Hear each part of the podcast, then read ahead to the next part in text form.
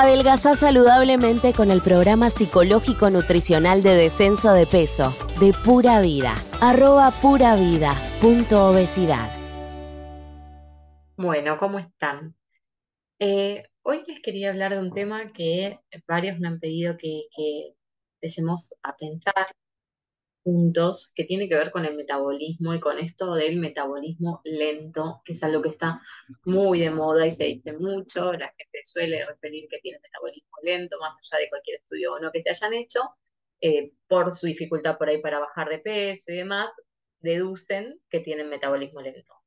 La realidad es que esto puede pasar, pero primero vamos a pensar un poco qué es el metabolismo, ¿sí?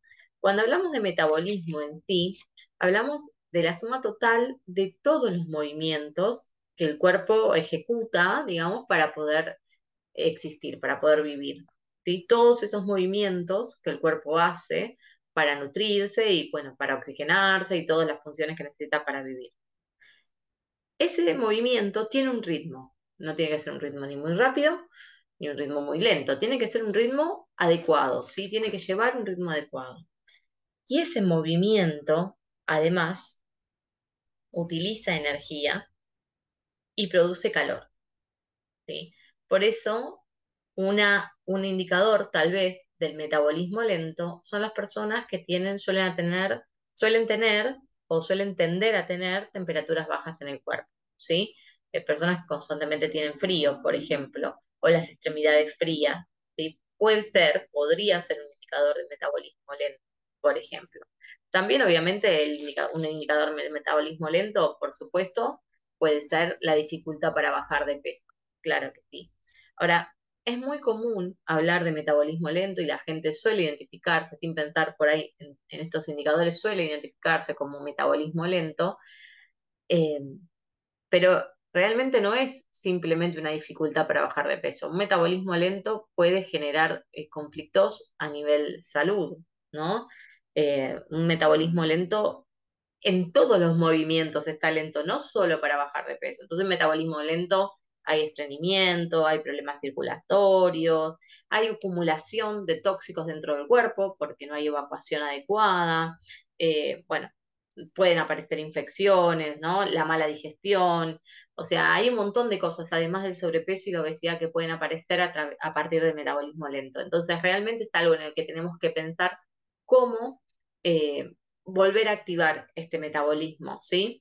Entonces, hoy lo que yo les propongo es que empecemos a pensar qué cosas nos pueden ayudar a reactivar este metabolismo lento que podemos llegar a tener, si es que lo tenemos, eh, y qué, qué cambios podemos empezar a hacer en nuestro día a día o en nuestros hábitos que nos permitan reactivar nuestro metabolismo, llevarlo a un eh, a una velocidad normal, no acelerado, ¿no? Sino normal, eh, adecuado, saludable, ¿ok?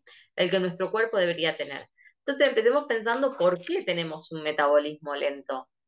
Bueno, hay varias razones. No es que nacemos con el metabolismo lento, el metabolismo lo enlentecemos con el tiempo por algunas razones, por algunas situaciones. Entonces, vamos a ver las principales. Por supuesto que hay se puede hilar muy fino con este tema, pero vamos a ver las principales, que son cuestiones eh, básicas y que uno también puede fácilmente implementar en su vida diaria, ¿sí? que no implican algo, eh, eh, cambios muy drásticos, sino que puede uno ir implementándolo e ir de a poco en el día a día recuperando este metabolismo para tener una velocidad adecuada y que nos permita bajar de peso. ¿sí?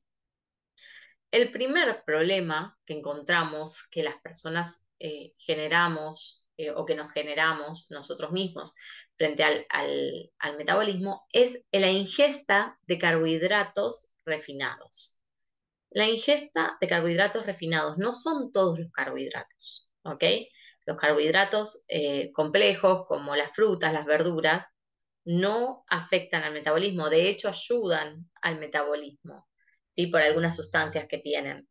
Sin entrar en eso, sí, los carbohidratos refinados, la harina, el azúcar y todos los derivados de, estas sustancias, sí terminan generando un enlentecimiento del metabolismo, ¿sí? eh, cuando se producen, aparte eh, industrialmente, estos carbohidratos refinados pierden muchas vitaminas y minerales, con lo cual estamos muchas veces comiendo comida vacía de nutrientes. Y aparte, y, por eso la industria muy inteligentemente de esto se dio cuenta, entonces empiezan a reforzar eh, los, por ejemplo, las pastas o las cosas las empiezan a reforzar con vitamina esto, vitamina lo otro, cuando en realidad nosotros podríamos conseguir eso fácilmente de, una verdura, de una fruta, de, pero bueno, la, empiezan a, reforzar para que tenga algún sentido nutricional, porque si no, mucho se pierde. Em, bueno, estos, estos, estos carbohidratos están refinados, refinados quiere decir que sus moléculas están muy, muy pequeñas, entonces cuando ingresan al cuerpo, el cuerpo sin ningún trabajo la convierte en glucosa. Y empieza a haber muchísima glucosa, la glucosa es el azúcar en sangre, empieza a haber muchísima glucosa corriendo por el torrente sanguíneo. Frente a la aparición de esta glucosa, ¿qué hace el cuerpo? El páncreas segrega insulina. ¿Por qué? Porque necesita que la insulina le abra la puertita de las células a la glucosa para que ingrese al cuerpo, a las células, perdón, para poder darle energía, porque la glucosa en definitiva es una fuente de energía que la célula necesita. Pero como es tanta la cantidad, producto de estos eh, em, carbohidratos refinados, ¿no? producto de la harina, del azúcar, de todos sus derivados, como es tanta la cantidad de glucosa que gira en sangre, la insulina se segrega en muchísima cantidad, pero ¿qué pasa? Las células no necesitan tanta eh, glucosa, porque no es que nosotros comemos, eh, no sé, una dona y de ahí nos vamos a correr unos kilómetros, no, comemos la dona y a lo sumo nos tiramos del sillón o nos sentamos en la oficina a seguir en la computadora, entonces no tenemos un desgaste, las células no necesitan tanta cantidad de energía. ¿Qué pasa por consiguiente? Que la insulina cuando ya la célula no quiere más glucosa, la empieza a acumular en forma de grasa. ¿Sí? La acumula en forma de grasa. Entonces, el carbohidrato refinado no solo que enlentece nuestro, nuestro metabolismo, sino que nos engorda. ¿sí? Se transforma automáticamente en grasa porque claramente no llegamos a ese desgaste. Pero hay algo todavía peor con el carbohidrato refinado y es que tienen un impacto adictivo en el cerebro. Tanto la harina como el azúcar está demostrado por mapeos cerebrales el impacto adictivo que tiene en el cerebro, ¿sí? en el núcleo accumbens. Con lo cual, cada vez vamos a necesitar una, dosis más grande de la sustancia, con lo cual cada vez va a ser más difícil resistirnos a estos antojos, a estas ganas de comer. Eh, y, realmente la única forma de liberarnos de esta adicción es la limpieza, es la abstinencia. Por un tiempo poder corrernos este consumo nos va a permitir limpiar el cerebro.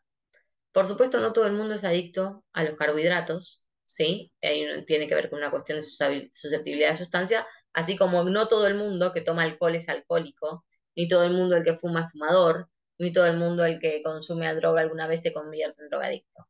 Hay una cuestión de susceptibilidad a la sustancia y también hay una cuestión psicológica y social de accesibilidad a la sustancia, por supuesto, que facilita ciertas adicciones y otras no, pero o habilita ciertas adicciones y otras no.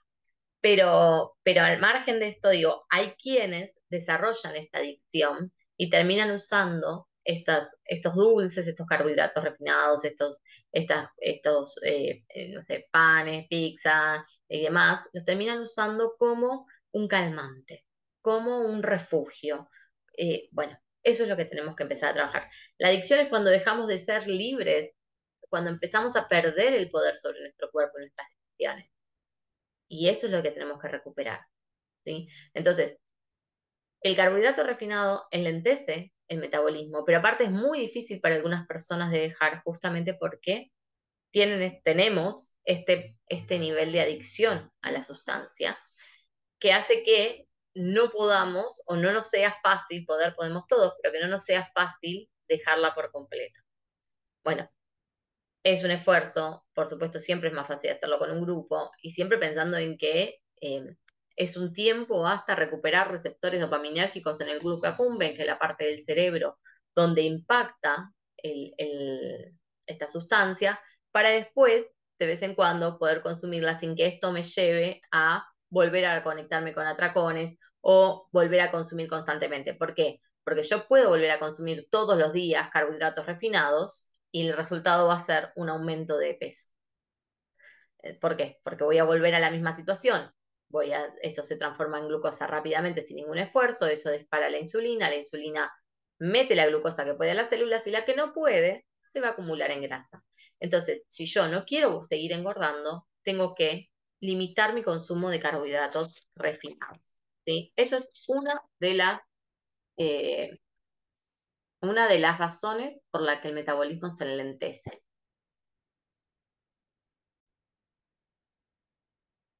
Otra de las razones por la que se enlentece el metabolismo es la deshidratación, la falta de agua. Y la falta de agua en el cuerpo realmente enlentece el metabolismo en las personas. ¿Y por qué? Porque si ustedes piensan, por muchas razones, pero vamos a empezar por una, la más básica. Si ustedes piensan en la fórmula molecular del agua, H2O, hay un átomo de oxígeno, ¿sí? De esta molécula, el oxígeno representa una carga muy grande en, relación a la masa molecular, ¿sí? Pero ustedes piensen que para que se dé el metabolismo en el cuerpo, para que haya, se produzca el metabolismo en el cuerpo, necesitamos oxígeno. ¿sí? Al yo ingerir agua, estoy dándole ese oxígeno que el cuerpo necesita realmente para generar las funciones metabólicas. Si no, no es que va a, dejar, de generar funciones, va, va a dejar de, funcionar el metabolismo, sino que se va a enlentecer porque va a tener poca materia prima. ¿sí? Entonces, el agua también tiene esta función justamente de generar el, o de brindar el oxígeno que eh, me permita generar eh, o, generar procesos metabólicos, ¿sí? Con lo cual voy a no, acelerarlo, sino a llegar a un ritmo natural y saludable de, metabolismo. Pero agua es agua, y agua no es jugo, no es jugo de frutas, no es gaseosas, ¿sí? O sea, agua es agua y el cuerpo es muy, es muy em, delicado en identificar qué estoy ingiriendo. Si es mate, si es té, si es agua, si es gaseosa, si es jugo. Lo que nos hidrata es el agua. ¿Puedo tomar todo lo otro? bueno, podríamos tomar mate, té y café, por supuesto, y algunos jugos si quisiéramos, viendo bien qué jugo estoy tomando, pero agua tiene que ser agua. No hay con qué darle, no hay vuelta que darle, agua tengo que tomar para hidratarme. Ahora, lo que sí debería evitar, pero 100%, son todas las bebidas eh, carbonatadas, la Coca-Cola, la 7-Up, la Fanta, aunque sean light, todas esas bebidas, aunque sean light, igual deberían evitarla. ¿Por qué? Porque tienen un compuesto, por varias cosas, pero una de las cosas es que tienen un compuesto que se llama ácido fosfórico, ¿sí? Que el ácido fosfórico, cuando uno toma una gaseosa, es eso que da como un picorcito en la lengua. ¿Qué pasa con ese ácido fosfórico? ¿Para qué se pone? Se pone porque en realidad el ácido fosfórico permite que el, azúcar en, la gaseosa no decante, si no decantaría como decanta un azúcar en nuestro vaso de agua en casa, digamos, si uno lo pone, termina yéndose abajo, o cuando si uno toma un té y le pone azúcar, el azúcar siempre termina, tiene que estar revolviéndolo. Bueno, el ácido, el ácido fosfórico evita que decante el azúcar y que quede suspendida en la bebida, ¿sí? Ahora, los ácidos, por definición, son sustancias que reducen el oxígeno.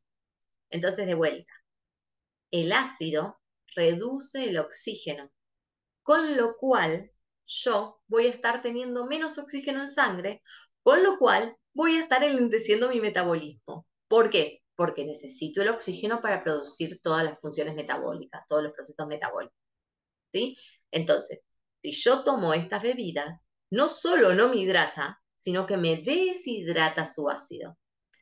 Por otro lado, como nosotros necesitamos en la sangre un, espacio alcalino, no ácido, justamente porque si lo tuviésemos ácido no se podría transportar el oxígeno por sangre, entonces necesitamos que sea alcalino, el cuerpo orina mucho para poder sacar todo ese exceso de ácido que hay en sangre. ¿Sí? Entonces, otra razón por la que nos deshidratamos. cuando creemos que nos estamos hidratando con gaseosa. Nos deshidratamos, ¿sí? Y el daño colateral de la gaseosa, aunque sea light, es que el sabor dulce reactiva esta sensación de querer comer. Entonces, no nos ayuda ni para hidratarnos, no nos ayuda ni para el metabolismo y no nos ayuda tampoco para poder em, dejar de comer o, medir nuestras porciones. Si yo como gaseosa, empiezo, si yo tomo gaseosa, empiezo a querer comer más. Entonces, tampoco nos ayuda desde ese lado, ¿sí? Ahora, ¿cuánta bebida tenemos, cuánta agua tenemos que tomar por día? Es una pregunta.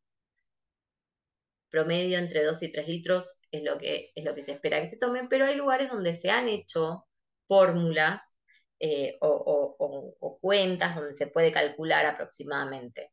Eh, por ejemplo, una fórmula podría ser 35 mililitros, 35 mililitros de agua por cada kilo de peso que haya, que tenga la persona. ¿sí? Otra puede ser eh, las libras dividido 16, y eso da los vasos, la cantidad de vasos de 8 onzas que se puede tomar o que se deben tomar. ¿sí? Y claro está que a medida que reduce el peso, ¿sí? y que reduce, por supuesto, la, el, cuerpo, la cantidad de, masa corporal de la persona, reduce el consumo de agua, ¿sí? porque obviamente hay menos, menos masa para hidratar. ¿sí? Pero es importante que vayamos teniendo en cuenta qué cantidad de agua, pero por lo menos dos litros mínimo hay que tomar. ¿sí? Entonces, hasta ahora tenemos que los carbohidratos refinados enlentecen el metabolismo, que las gaseosas enlentecen el metabolismo y que el agua lo acelera o lo aumenta o lo vuelve a su, a su estado saludable, a su ritmo saludable el metabolismo. ¿sí? Otro factor que enlentece profundamente el metabolismo es el estrés. ¿okay? El estrés es una reacción que genera nuestro cuerpo o nuestra mente frente a, factores estresantes o estresores y que como consecuencia libera, nuestras glándulas eh, suprarrenales liberan cortisol. El cortisol, si nosotros realmente estuviésemos en una situación de estrés, sería súper funcional, pero en general las situaciones de estrés que vivimos no son la situación que vivíamos antes, donde nos atacaba un león y el cortisol nos permitía que, no sé, que aumentara la glucosa en sangre, que aumentara la presión arterial y podíamos correr más y las células tenían energía porque había más glucosa no estamos en esa situación. Y aparte, antes nosotros vivíamos situaciones de estrés y, las situaciones luego eh, terminaban, tenían un fin. Y hoy día las situaciones de estrés son crónicas para las personas. Una persona que, vive en un, que trabaja en un lugar donde se siente maltratado y va todos los días a trabajar, eso es una situación crónica de estrés. ¿sí? Eh, lo mismo pasa si una pareja no va bien, lo mismo pasa si no sé, si uno está en una situación, por ejemplo, en un lugar donde se siente inseguro, en su ciudad o lo que fuese, son situaciones crónicas de estrés que cronifican la producción de cortisol en el cuerpo. Entonces, este cortisol termina eh, enlenteciendo el, metabolismo, porque además genera parte de las funciones, obviamente, del cortisol, es generar la insulina, ¿sí?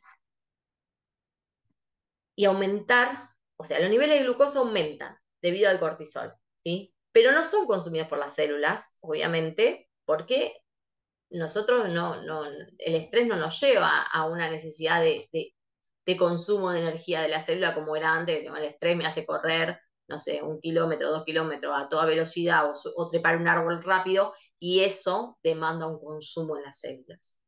Eso no es así ahora. Entonces, ese, ese, esa glucosa y esa insulina de cortisol empezó a ser circular por el cuerpo, no tiene a dónde ir, porque las células no lo requieren, entonces lo que hace es acumularse en grasita. ¿sí? Una buena eh, idea es ingresar algo de ejercicio en, en, la vida de uno, ¿no? Poder poder ingresar ejercicio eh, todos los días, eh, aunque esté unos 30, 40 minutos. de caminata o de movimiento, algo que haga que las células demanden todo esa, ese, eso que está dando vueltas para, primero, dejar de acumularlo como grasa y segundo, bajar los niveles de cortisol. Porque aparte, si no bajo los niveles de cortisol, claramente no voy a poder conciliar un buen sueño. Porque si no concilio sueño, si, no, si estoy todo el tiempo, perdón, eh, o todo el tiempo alerta, todo el tiempo eh, con, mi, con, mis estados, con mis sistemas de alerta eh, enseguida ahí, cuando quiera descansar, claramente mi cuerpo no va a poder hacerlo, va a tener que estar esperando el ataque o esperando que pase algo disruptivo mi entorno. Entonces, realmente bajar el cortisol nos ayuda a tener una mejor calidad de sueño. Una forma, y la mejor forma por supuesto, es hacer ejercicio, pero también siempre les decimos que eh, tienen que buscar incorporar la meditación dentro eh, de la rutina diaria. Tener un ratito antes de ir a dormir, poder bajar los decibeles, eh, bueno, poder tener, realmente lograr un sueño reparador, son cosas que también ayudan a que el metabolismo funcione adecuadamente. Hay, hay algo a tener en cuenta que tiene que ver con, eh, con, las, con las sustancias que, que son particulares en cada persona, ¿sí? Las sustancias alimenticias me refiero. Y esto es bien particular. Hay gente que, por ejemplo, en mi caso, si yo tomo leche de vaca, no tomo hace muchos años, pero si yo tomara leche de vaca, la leche de vaca frena mi descenso de peso. Lo, lo, he, lo he, descubierto eh, simplemente de forma empírica, viendo que, ciertas, que cuando tomaba leche de vaca eh, no, no, no veía resultados, ¿no? O me estancaba en el peso. Bueno, sacando eso, obviamente mi cuerpo fue resolviéndolo. Entonces, claramente hay algo con esa sustancia en mí que no responde bien, ¿sí? Puede ser una intolerancia, puede ser un, pero bueno, simplemente puedo, puedo verlo a partir de, la autoobservación.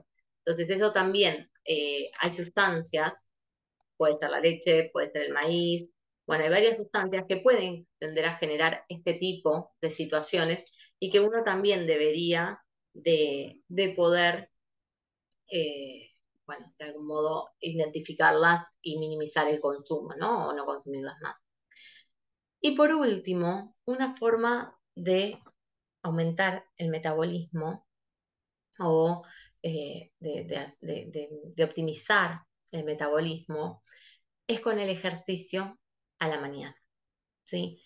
Sobre todo si es en ayunas. ¿Por qué? Porque cuando uno está durmiendo, el metabolismo naturalmente se, enlentece por, por procesos de, dormir, digamos, y procesos del cuerpo naturales, eso no está mal.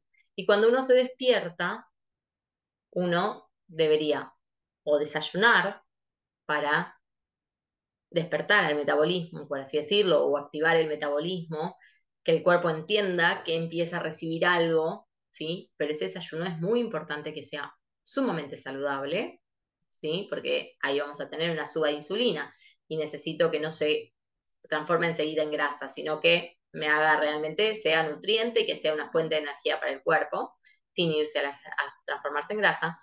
O la otra forma es, si yo quiero hacer un ayuno y no quiero desayunar y está perfecto, también es respetable, hacer ejercicio.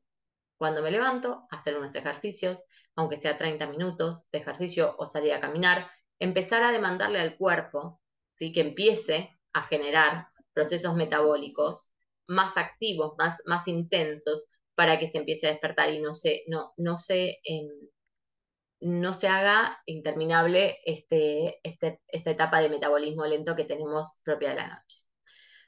Bueno, pasando en limpio no comer carbohidratos refinados. No hablo de frutas ni verduras, sino de todas las harinas, el azúcar y, de todos los derivados. Controlar la ingesta de agua. ¿sí? Una buena hidratación acelera el metabolismo. El estrés. Ver cómo manejar el estrés, ya sea con ejercicio o con meditación o ambas cosas que sería lo ideal. La autoobservación para ver qué alimentos en cada uno eh, eh, producen algo contraproducente y como un tip que ayudaría muchísimo es el, desayuno saludable o el ejercicio en ayuno.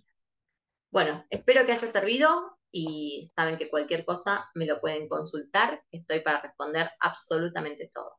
Besos enormes.